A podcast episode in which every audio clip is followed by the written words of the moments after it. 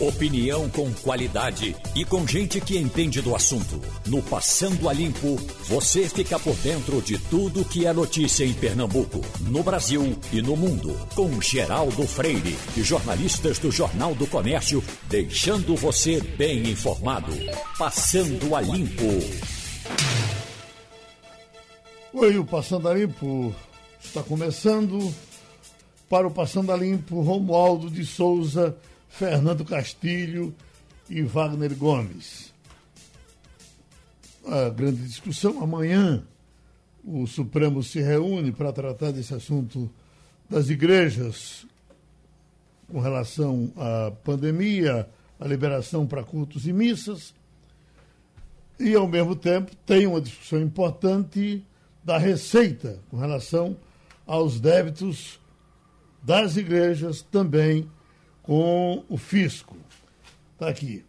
Guerra fiscal.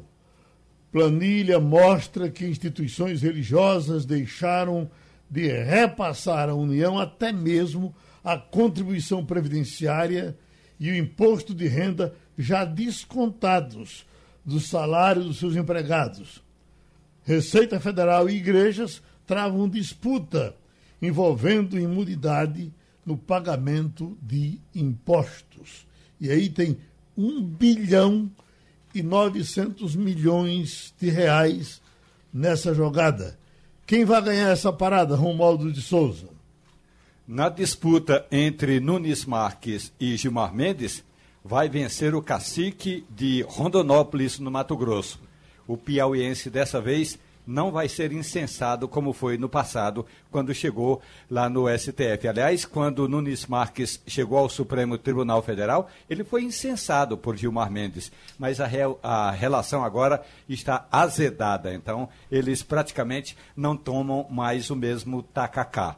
Agora, essa disputa aí entre igrejas e o fisco brasileiro, as igrejas estão exigindo, Geraldo, uma conta que não fecha. Segundo as igrejas, não é tudo isso que elas devem. Segundo a Receita Federal, a dívida pode ser um pouco maior. Portanto, é possível que haja até um entendimento. E o entendimento seria refazer as contas para ver exatamente o tamanho do rombo. Agora, o rombo não é tão pequeno assim não, segundo alguns especialistas. Integrantes, aliás, estudiosos, melhor dizendo, eh, de análises de conta no Tribunal de Contas da União, dizem que esse, esse débito pode ser um pouco maior. E aí é o Supremo Tribunal Federal que vai levar, vai arrastar essa discussão por um bom tempo. Mas o STF vai dar uma, uma palavra final até início de, do, mês de, do mês de maio, Geraldo. Fernando Castilho, até que ponto é defensável que essas igrejas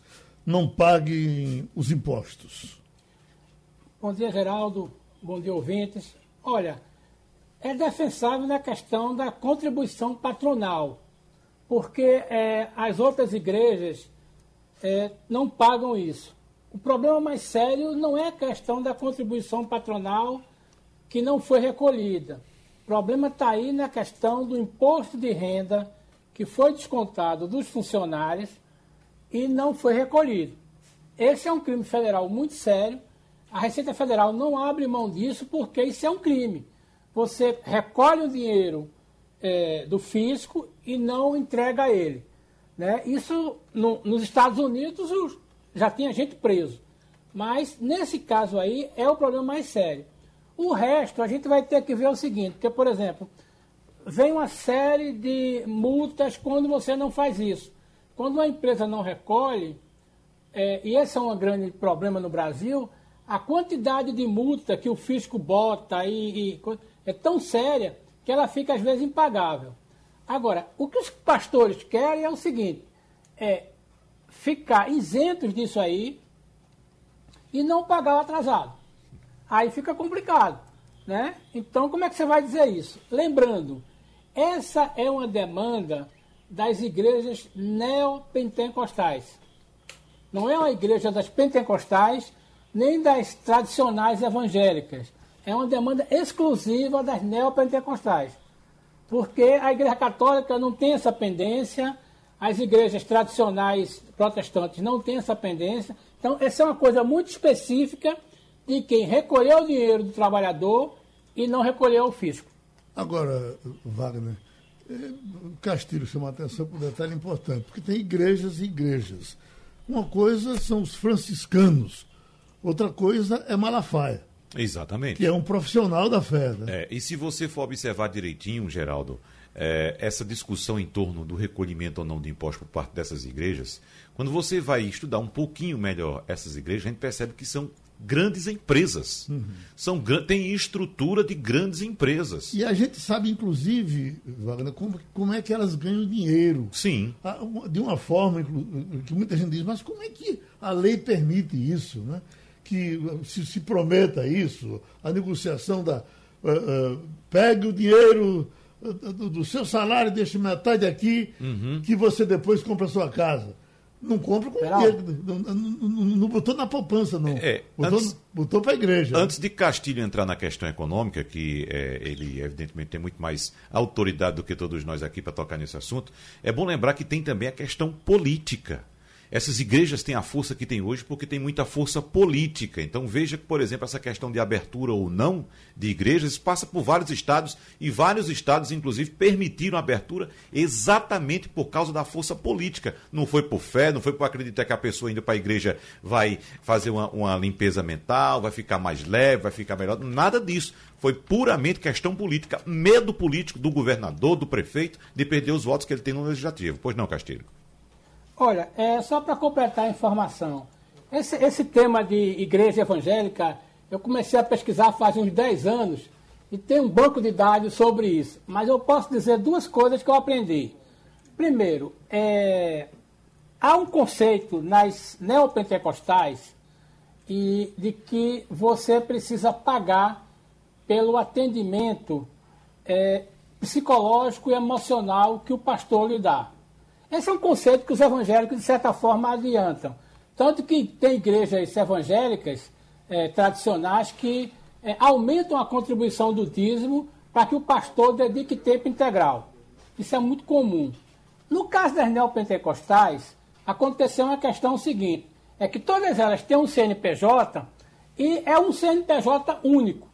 Então, por exemplo, quem controla o CNPJ, Malafaia controla o CNPJ, Edir Macedo controla outro, o pastor Valdomiro controla outro, e essa vira uma conta única. Então, na verdade, o que acontece é o seguinte: é uma, uma contribuição geral que as pessoas dão de bom grado. Não vão achar que é só o cara dizer assim, eu quero só dinheiro, não.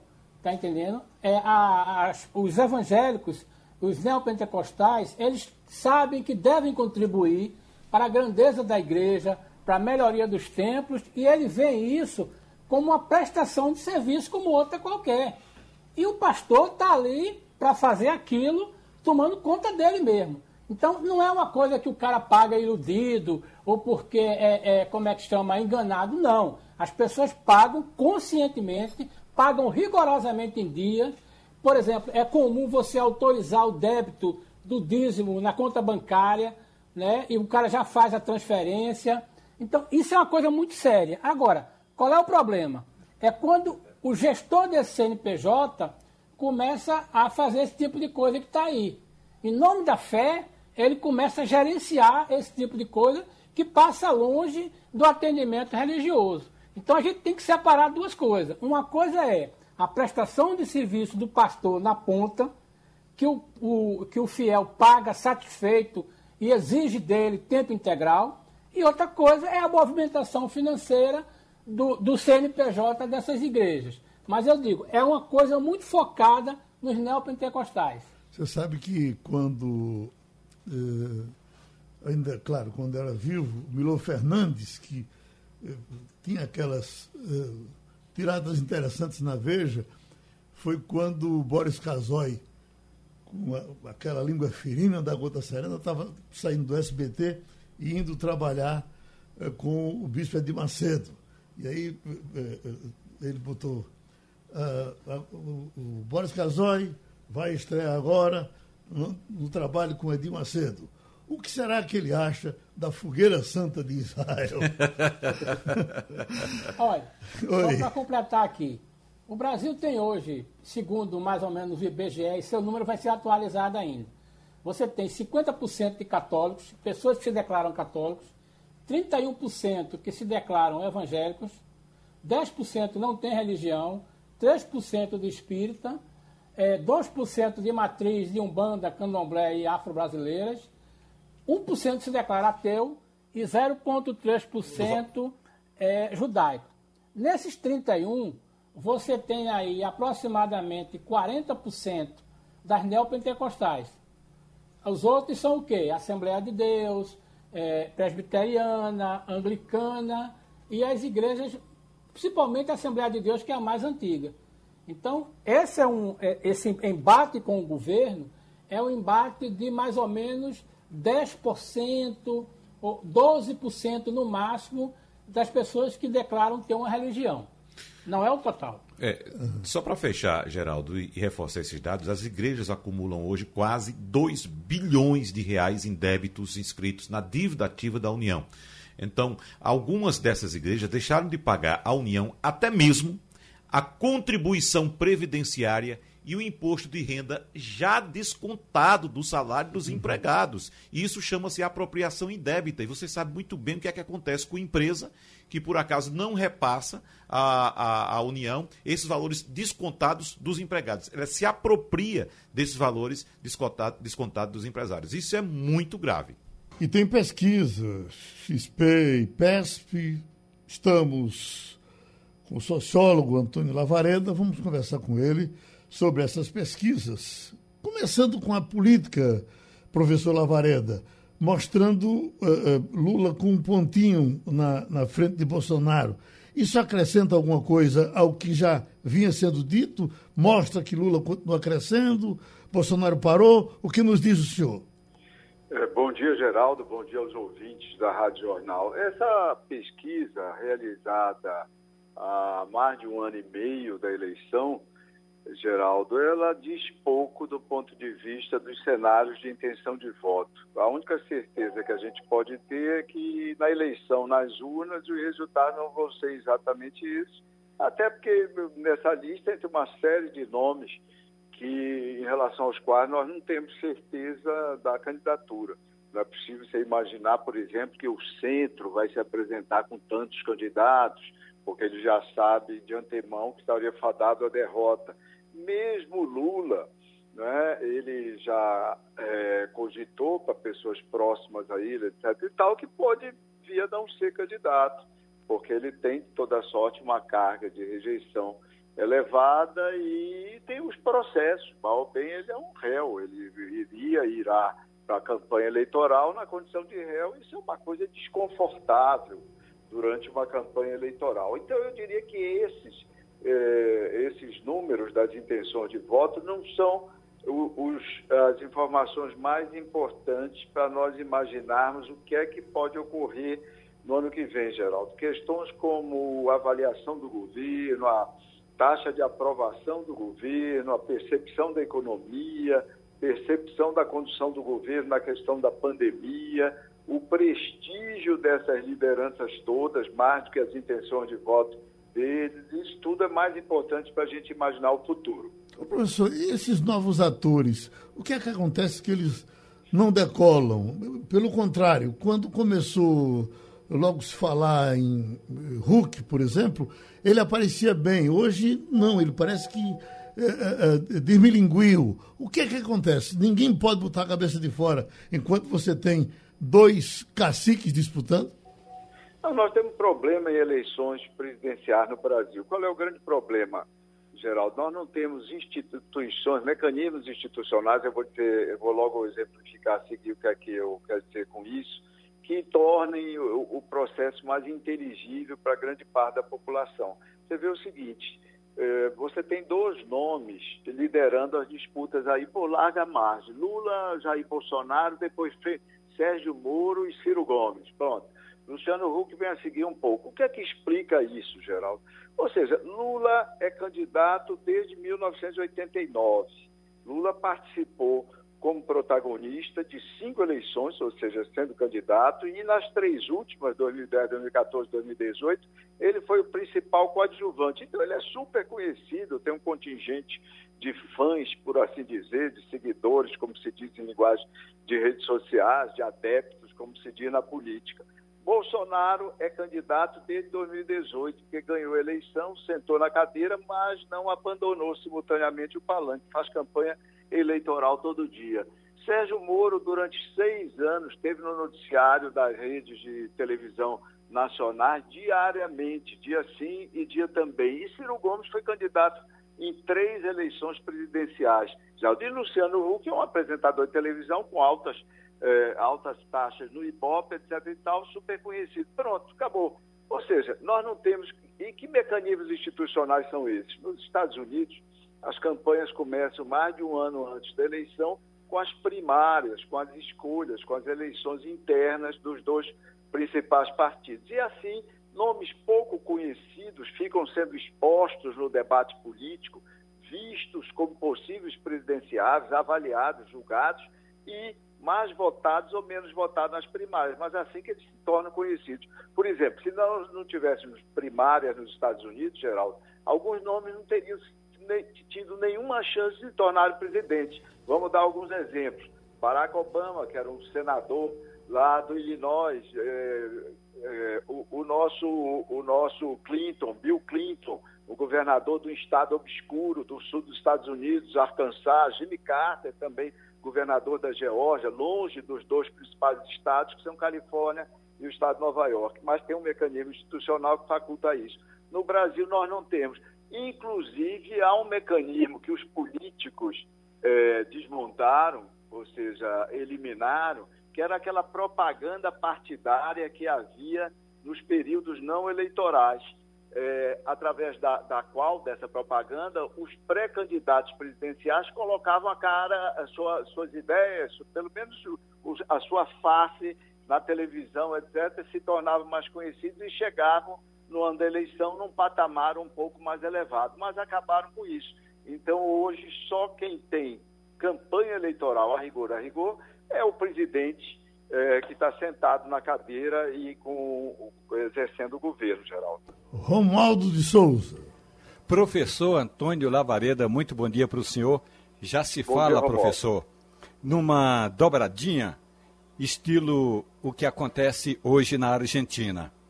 Alberto Fernandes é o presidente e a ex-presidente Cristina Kirchner é a vice dele, embora todos saibamos que na Argentina Cristina manda mais que Alberto.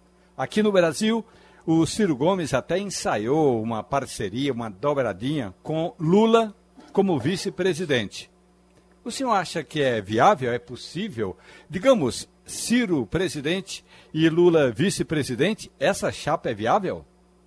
Acho difícil, é, Romualdo, acho difícil que ela ocorra e difícil que a população e os eleitores de Lula entendam o, o Lula na vice-presidência do Ciro Gomes. Acho difícil que isso venha a ocorrer. Agora, uma candidatura. Na verdade, o Alberto Fernandes, do, do PT, porque lembrar que o Alberto Fernandes e a Cristina Kirchner são do mesmo partido, Partido Socialista, que é enorme na Argentina, toma todo o espectro que vai do centro até a esquerda. O, o, o equivalente ao Alberto Fernandes que nós temos aqui no PT é, Romualdo, é o, é o Fernando Haddad, entendeu? O Fernando Haddad é que tem um perfil mais moderado. Em São Paulo, disse comumente que ele é o mais tucano dos petistas, etc. Ele pode ser o candidato. Eu, eu ainda não consigo é, ver razões que levem Lula, do seu ponto de vista pessoal, a via ser candidato. Lembrando que na eleição de 2018 ele apoiou o Fernando Haddad, mas ele estava preso, não podia fazer campanha, etc. e tal. E mesmo assim o Fernando Haddad conseguiu ter 45 pontos, contando, obviamente, com a rejeição do Bolsonaro no segundo turno.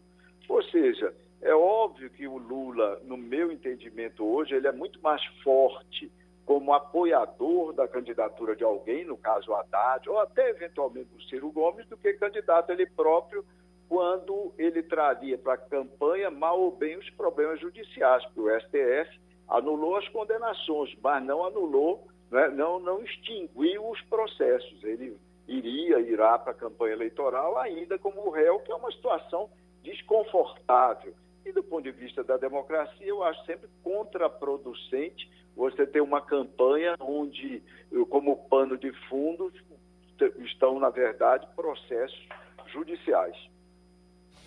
Professor Antônio Lavareda, voltando a falar a respeito dos números da nova pesquisa XP e PESP, o levantamento mostra que a avaliação negativa ao governo Bolsonaro atingiu 48%, a reprovação de sua administração bateu o recorde de 60%, cresceu também a percepção de que a economia está no caminho errado e o brasileiro nunca esteve com tanto medo do coronavírus como está agora. Ao todo, 65% dos entrevistados acreditam que a economia está no caminho errado. Já quem considera que o Brasil está no caminho certo caiu de 27% para 23%. O medo do coronavírus chegou a 55% das pessoas. No auge da pandemia do ano passado, esse número era de 48%. Outro dado preocupante é que apenas 47% das pessoas acreditam que vão manter o emprego nos próximos seis meses. Em fevereiro passado, esse número era de 60%. 60% acreditavam que iriam manter seus empregos, professor Antônio Lavareda. A gente conversando com vários atores políticos por aqui, há uma divisão no mundo político hoje entre a possibilidade ou não de um processo de impeachment contra o presidente Jair Bolsonaro. Pelo que esses números apontam de hoje por diante, dá para dizer que uh, aquela falta de apoio popular para um processo de impeachment está mais perto de chegar, professor Lavareda? É, bom dia, Wagner. Prazer falar com você. Eu acredito que não, Wagner. Eu, eu não consigo ver o presidente Bolsonaro sendo empichado com o apoio que ele tem de um terço da população, você citou aí, 33% que aprovam o governo dele, a despeito de todas essas dificuldades também apontadas, reveladas na pesquisa. Então, mas ele tem 33% de aprovação, um núcleo sólido, tem apoio, embora não mais unânime no meio militar, e tem apoio também bastante razoável no Congresso, através dessa, eh, dessa coligação, dessa coalizão que ele constituiu com o Centrão, com os partidos do chamado Centrão, que dão governabilidade, dão suporte, eh, então, às suas políticas e à sua agenda legislativa. Então, eu não acredito que nós venhamos a ter impeachment, mas a situação é delicada. A situação chegou num patamar muito grave, muito delicado, mas há boas notícias também nessa pesquisa, ou que podem ser lidas nessa pesquisa, Wagner, para o presidente. Por exemplo, vou dar uma. Do ponto de vista da percepção da população sobre a atuação dele no problema central do Brasil hoje, que é a questão da gestão da pandemia, a, a troca do ministro da Saúde já foi bem recebida. Ou seja, a avaliação dele específica já deu uma reagida. A, a marca positiva, a ótima e boa, foi de 18 para 21. A negativa recuou um pouco também, de 61 a 58. Esse, a, a vacinação está avançando. Esse novo titular, o novo ministro da Saúde, tem um posicionamento mais sintonizado com os cientistas. Ele tem mais jogo de cintura. Tudo isso deve contribuir para melhorar a percepção da população nessa questão específica.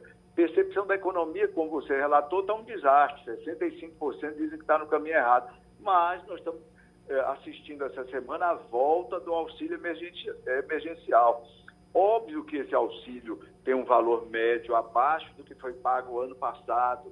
Também é óbvio que ele vai beneficiar um número menor de pessoas. Também é claro para nós que agora o poder aquisitivo desse auxílio está pressionado pela inflação. Mas, de qualquer forma, é um auxílio. É muito difícil nós dizermos que esse auxílio, ou seja, dinheiro no bolso das pessoas, de mais de 40 milhões de brasileiros, dizer que isso não vai influenciar a avaliação que eles fazem do governo e do presidente. Então, Wagner, eu, eu, eu afastaria, ou pelo menos eu afasto no momento, a curto prazo, vamos dizer assim, curto prazo é até o São João. Eu não vejo a, uh, até São João nenhuma possibilidade do presidente não estar comendo milho uh, na cadeira presidencial. Uh, Fernando Castilho? Bom dia, professor. Eu tenho uma pergunta dia, mais simples, mais na minha área. É, quando o auxílio foi pago ano passado, a primeira parcela foi de 47 bilhões. É, esse ano, as quatro parcelas serão de 44. Então, eu não sei se vai ter o impacto que teve né, já na primeira parcela o ano passado. Mas eu queria fazer uma pergunta bem simples, que é o seguinte. É, o senhor acha que a economia, é, se reagir, tem força para reposicionar o presidente é, junto à opinião pública? Porque a gente não vê concretamente nenhuma ação do governo para melhorar a performance da economia. A minha dúvida é se vai dar tempo aqui. O governo cria alguma ação e que isso possa fazer ele performar melhor na economia? Fernando, eh, a sua pergunta começa com, com uma indagação, né? ou se, ou seja, a hipótese se a economia reagir. Com certeza, se a economia reagir, os brasileiros, como a população de qualquer país, vão eh, gratificar, entre aspas, o presidente, o governo do dia, com uma avaliação melhor do que a que fazem no momento em que a economia está numa situação mais precária, mais delicada. É, veja o seguinte: você relatou os números do auxílio emergencial, do novo, da nova rodada do auxílio, são, são substancialmente menores do que a, a do ano passado. Mas nessa pesquisa XP e PESP, também nós perguntamos, inclusive relatando o valor do auxílio, ou seja, lembrando as pessoas que ele é num valor menor, etc. e tal, e perguntamos é, se, se, as pessoas aprovavam ou desaprovavam essa nova rodada, etc. A resposta é até compreensível: 67% dos entrevistados aprovaram, é um pouco mais do que dois terços da população. Ela foi desaprovada por 29 pouco menos que três em cada dez, é, dez brasileiros. Mas veja, veja o seguinte: é óbvio que nessa situação de penúria, de fome extrema que está submetida uma parcela correspondente a milhões e milhões de brasileiros, qualquer auxílio que venha, que viesse, receberia aprovação.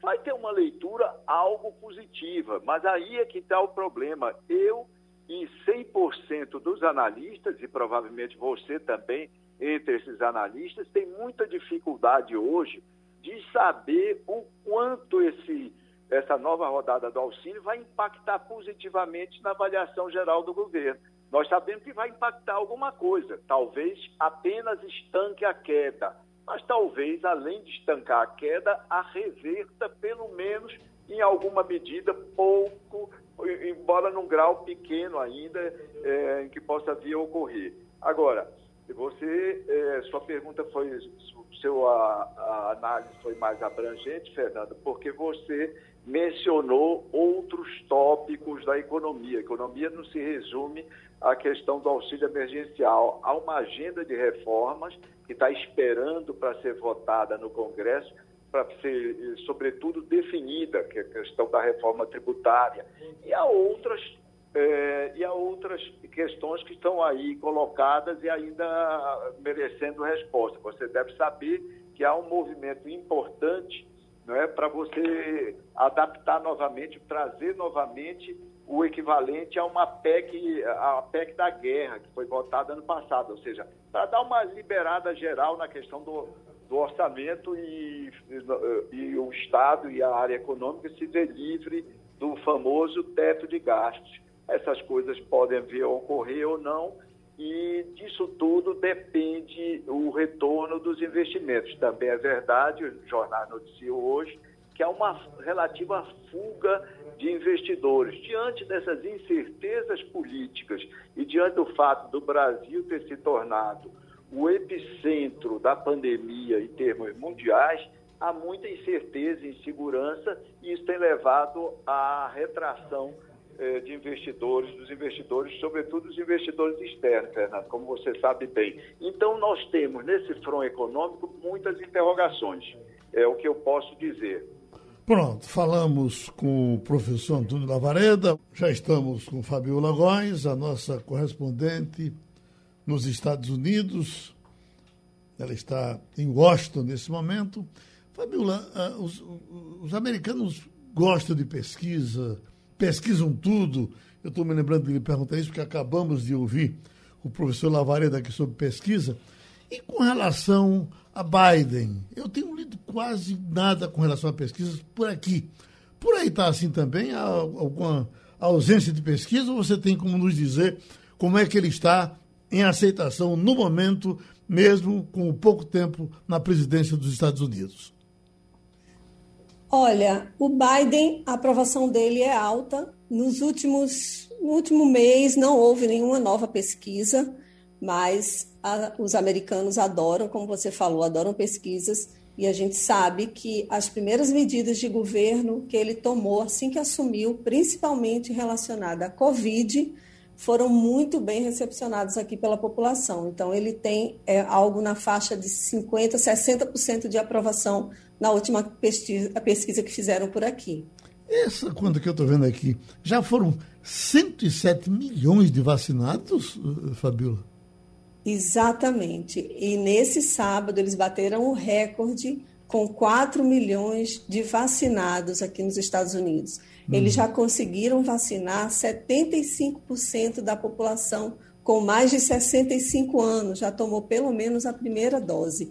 E hoje, um oficial do governo americano anunciou que aquela é, decisão do Biden de, a partir do dia 1 de maio, liberar a vacinação para todos os americanos, independente de faixa etária, foi antecipada para duas semanas. Então, daqui, as duas, daqui mais ou menos uns 10, 15 dias, qualquer pessoa, qualquer morador dos Estados Unidos vai conseguir se vacinar. E isso é extremamente importante porque a população começou a sair para a rua, a primavera chegou, a florada das cerejeiras na cidade está um espetáculo. Eu circulei por uma área no National Mall onde tem um festival de cerejeiras nesse final de semana. E a quantidade de pessoas aproveitando o feriado de Páscoa, gente de todo quanto é lugar do mundo que você pode imaginar, estava aqui. E assim, não que isso signifique que os Estados Unidos tenham aberto as fronteiras, mas muita gente mora aqui nos arredores de Washington e aproveitam para vir para cá nos feriados, né, para apreciar. É um festival de cerejeira que acontece já há muitos anos. São cerejeiras doadas pelo governo do Japão em 1912. E aí, depois da Segunda Guerra Mundial, os Estados Unidos puderam retribuir esse presente do Japão e fornecer cerejeiras para eles no momento em que eles estavam recuperando o país, né, depois da Segunda Guerra Mundial. Então, assim, a população está indo para as ruas. Washington anunciou que vai, aqui a, a prefeita de Washington anunciou que vai abrir museus e bibliotecas e cinemas a partir do dia 1 de maio cinemas com 25% da capacidade, mas os museus e bibliotecas, que são um grande atrativo aqui de Washington, eles vão abrir com 50% da capacidade a partir agora do, de 1 de maio.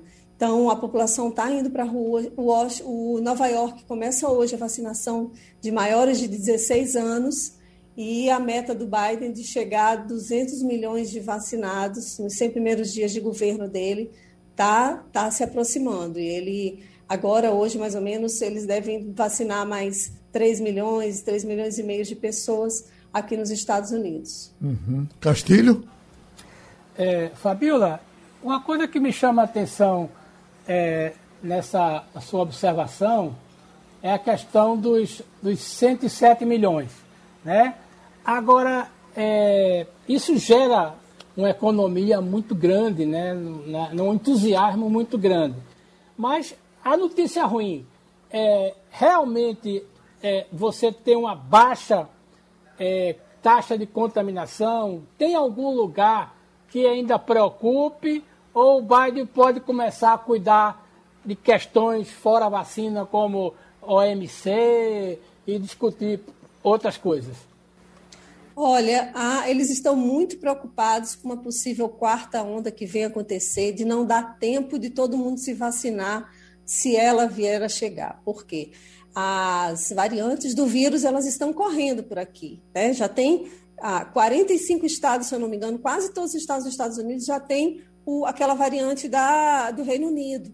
Então, eles estão com medo, é uma variante mais forte, que está mutando e atingindo principalmente pessoas mais jovens, né? A partir de a gente já vê internações aqui e casos de mortes, né? Também no Brasil também de adolescentes e adultos jovens.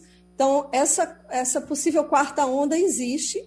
Eles estão preocupadíssimos porque a população está indo para a rua realmente tem uma sensação muito grande de, de que as coisas estão voltando ao normal por aqui e aí os médicos, epidemiologistas continuam pedindo para que as pessoas usem máscaras. O CDC ontem, que é um centro aqui de, de pesquisas né, e de saúde aqui nos Estados Unidos, eles disseram que a transmissão por, pelas substâncias encontradas em lugares físicos, né, em, por exemplo, cadeira, mesa, é muito baixa, assim, anunciou que não é preciso ficar limpando o tempo inteiro, só quando tiver algum caso na casa, no restaurante, em algum lugar de pessoas com Covid.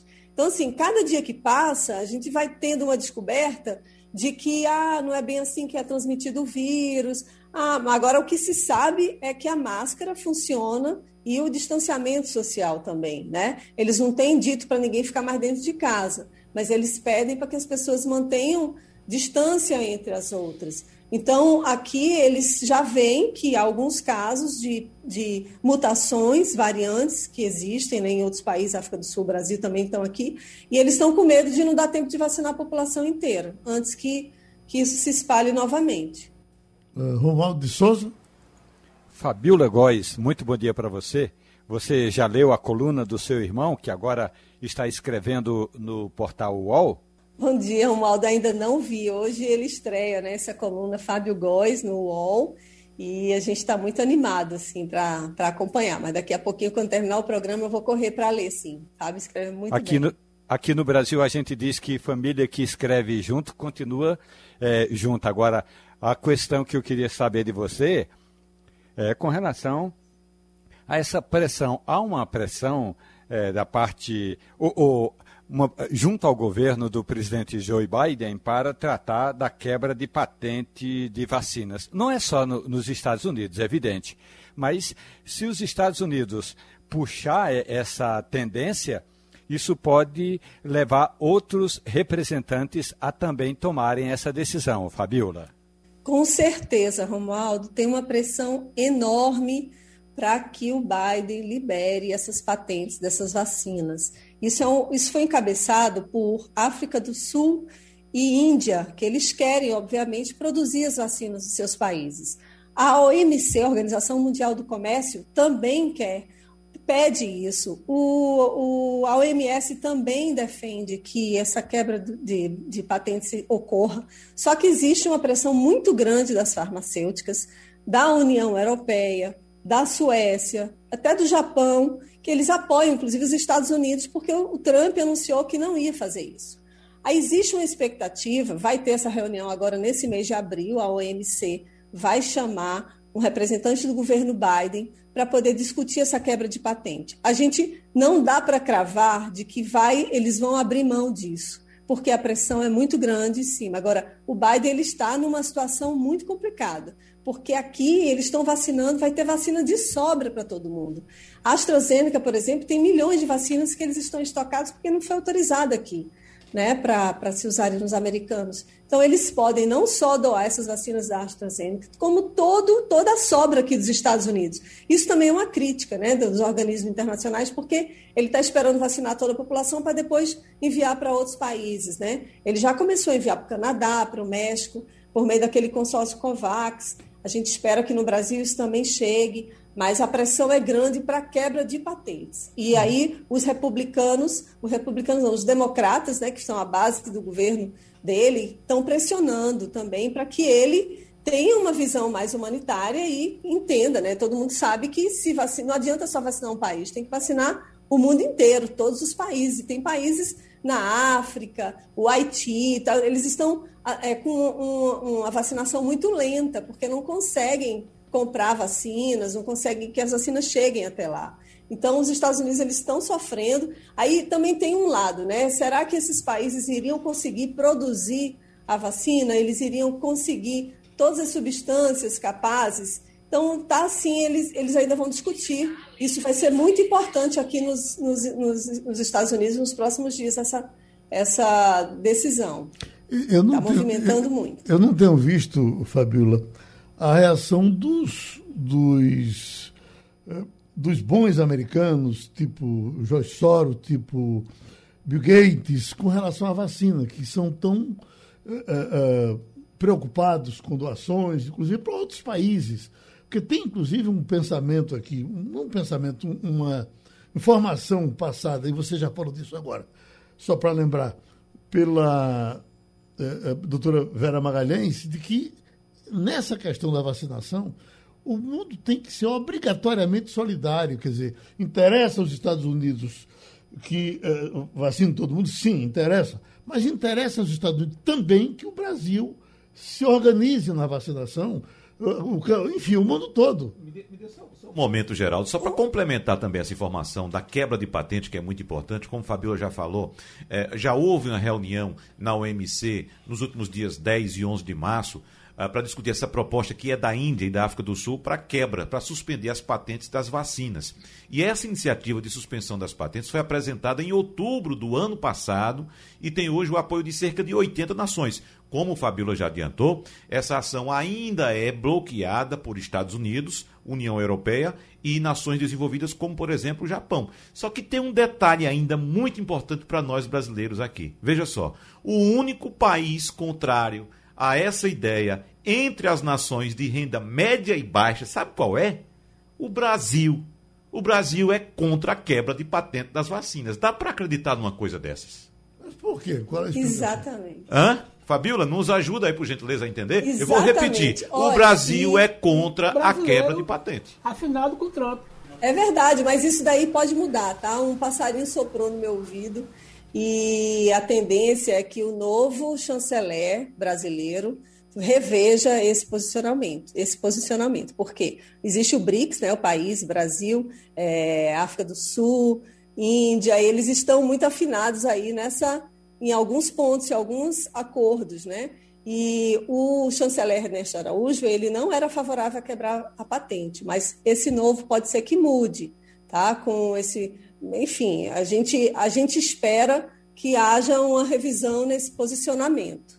Então, eu, eu realmente, é, é, Brasil, é como você bem disse, você bem ponderou, Brasil é o único país que tem uma renda média que ainda está sendo contra a patente. E né? não tem vacina. dessas patentes. Então, assim, a gente não, não, é, pois é, e não tem vacina, é. né? Uhum. A gente está vacinando muito pouco perto dos Estados Unidos. Então, a gente precisa rever esses posicionamentos e pode ser que o novo chanceler reveja isso. Vai ter uma conversa hoje, que eu fiquei sabendo também, do ministro da Saúde com a OPAS. Então, pode ser que haja alguma novidade. Eu espero trazer alguma novidade em relação a isso na sexta-feira que vem. Pronto, Fabiola Góes conversou com a gente direto de Washington, Estados Unidos. Olha, já estamos com o secretário de Fazenda do Estado de Pernambuco, Décio Padilha, mas especificamente, doutor Padilha, eu gostaria que gente conversasse sobre esses dinheiros que o, o governo federal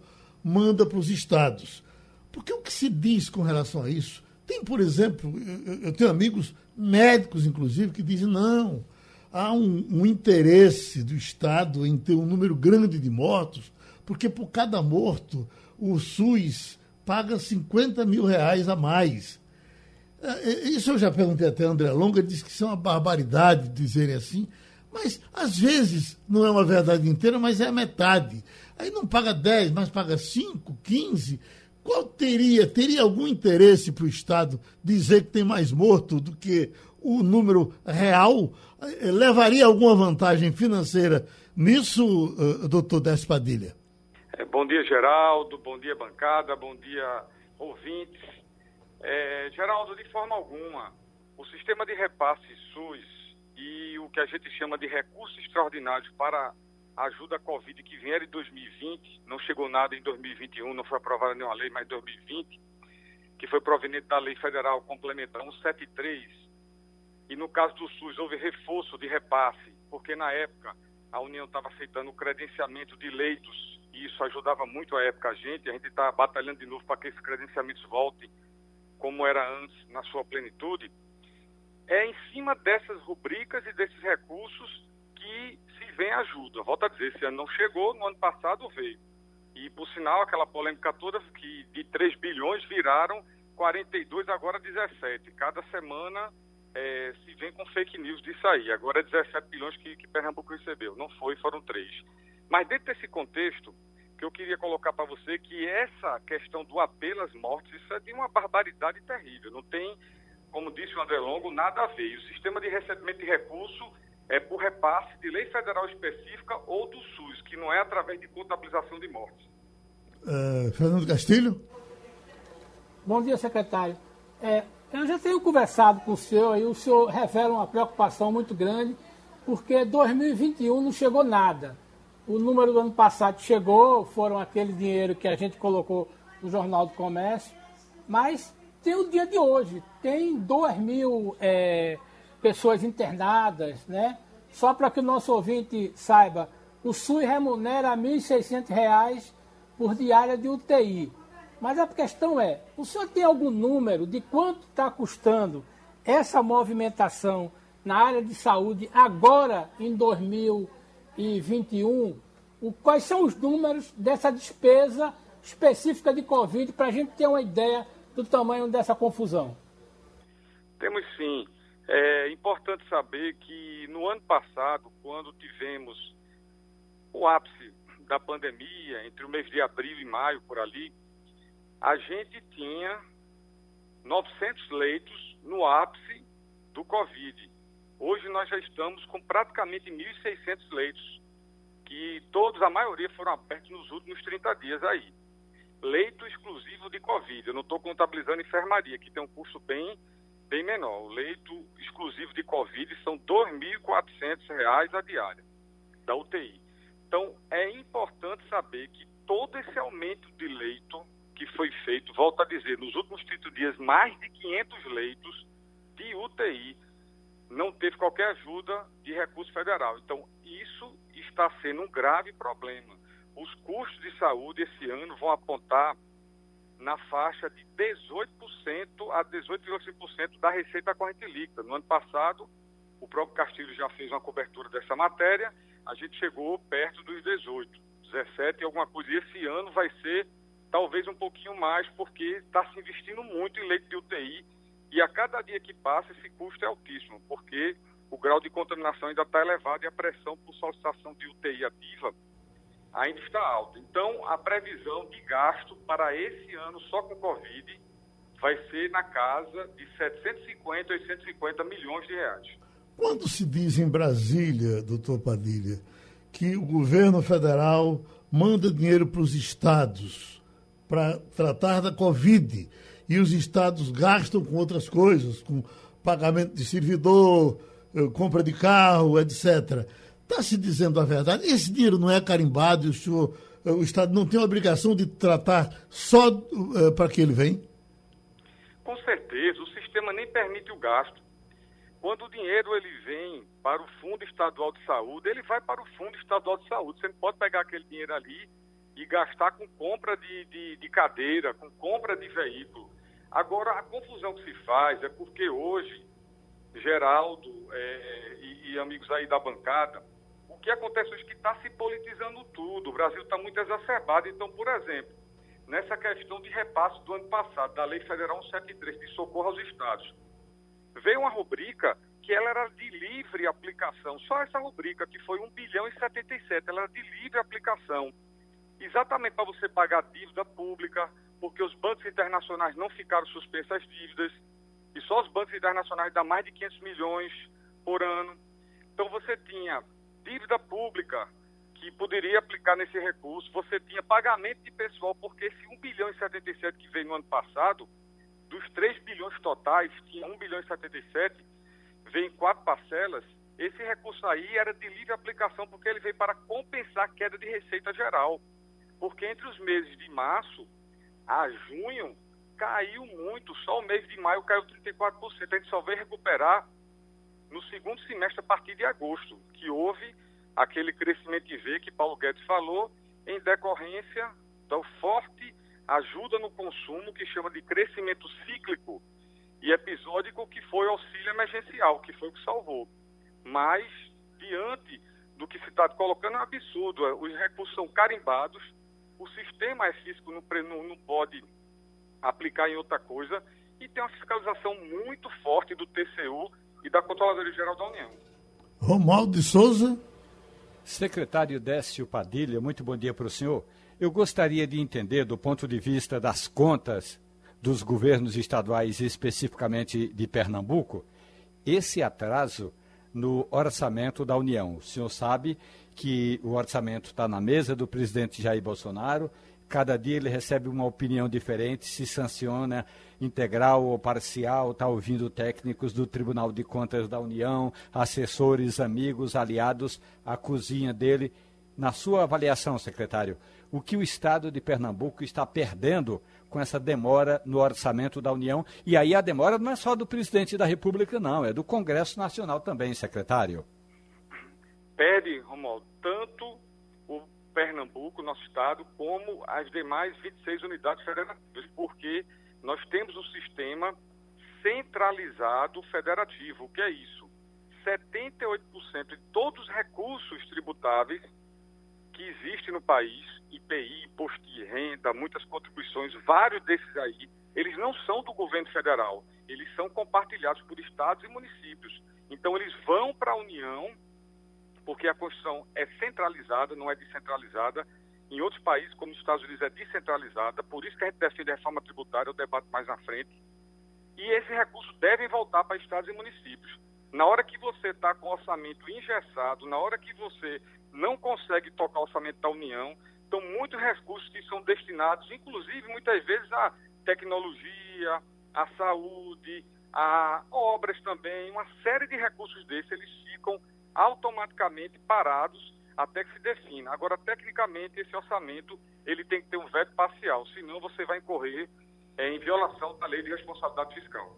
Dinheiro que vem da União, eh, doutor Padilha, vem da União ou é dinheiro que sai dos estados e a União devolve, às vezes?